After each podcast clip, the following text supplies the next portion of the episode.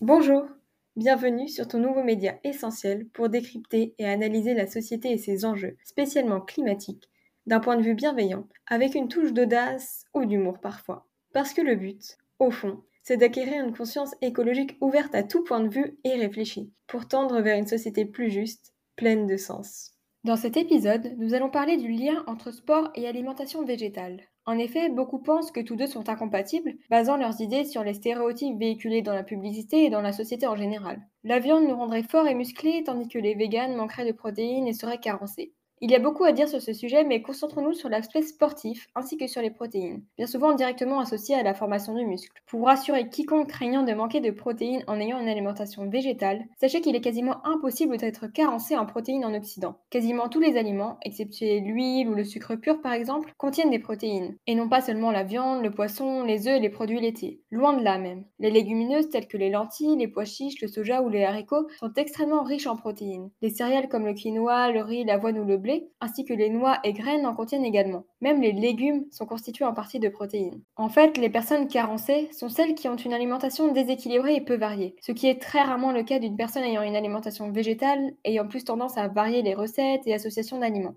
Rappelons par ailleurs que le corps ne peut pas utiliser les protéines indéfiniment, alors en consommer à outrance dans le but de prendre toujours plus de muscles ne serait pas très efficace. Ces idées reçues concernant les protéines et le sport sont persistantes, car alimentées par les médias ou les autorités publiques, qui clament l'importance de consommer des protéines animales plusieurs fois par jour. Pourtant, cela peut s'avérer néfaste, d'autant plus si les aliments consommés sont de mauvaise qualité ou ultra transformés. De multiples études montrent qu'un régime d'origine animale, où les aliments comme la viande, les œufs et les produits laitiers sont la base de la plupart des repas, diminue la santé globale, augmentant le risque de nombreuses maladies et réduisant notre durée de vie. En effet, on sait aujourd'hui qu'ils sont inflammatoires et plus riches en mauvaises graisses, augmentant par exemple les risques de maladies cardiovasculaires, comme c'est le cas de la viande rouge. Au contraire, les plantes possèdent des vertus antioxydantes fortes, réduisant la possibilité de contracter des maladies et étant composées de glucides et de bonnes graisses, mais surtout d'une multitude de vitamines et minéraux essentiels et bénéfiques pour le cœur, le corps et le cerveau. Ainsi, manger un dalle de lentilles au lait de coco est bien plus complet, nourrissant et bon pour le corps qu'un steak de bœuf ou une tranche de jambon, croyez-moi. Si vous n'êtes toujours pas convaincu des bénéfices d'une alimentation végétale sur les performances sportives, vous pouvez prendre exemple sur ces sportifs exceptionnels qui ont adopté ce régime alimentaire. Le premier est bien connu des amateurs de sport automobile puisqu'il s'agit de Lewis Hamilton. Sa manière de carburer, qui on peut le dire plutôt efficace compte tenu de ses performances sur la piste, est donc de manger vegan.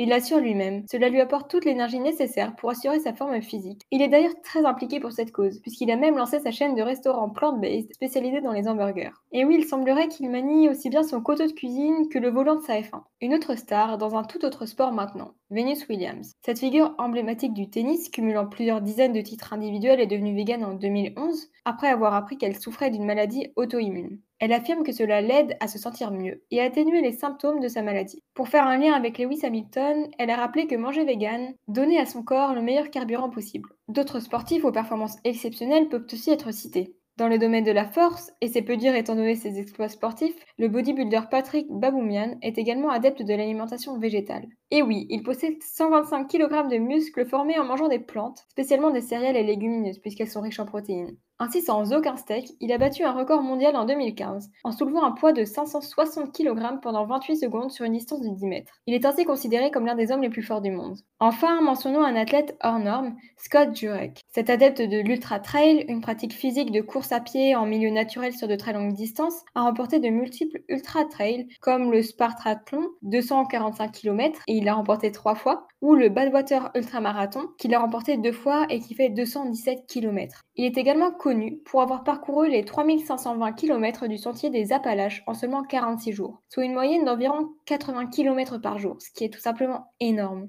Il est vegan depuis plus de 20 ans, puisque c'est depuis 1999 qu'il a adopté ce régime alimentaire, qui l'a aidé à améliorer et maintenir ses performances au fil du temps. Pour résumer, nul besoin de devenir champion du monde de football ou de saut à la perche pour se rendre compte de la parfaite compatibilité entre alimentation végétale et pratique du sport, et ce à tout niveau. En associant aliments divers et nutritifs, il est extrêmement simple de couvrir ses besoins en protéines quotidiennes, et ce sans consommer un seul yaourt ou un seul filet de poulet. Les bienfaits des plantes sont donc immenses. Et bien sûr, manger vegan ne signifie pas seulement manger des carottes et du chou-fleur. Mais ça, c'est un autre sujet que nous pourrons aborder si cela vous intéresse.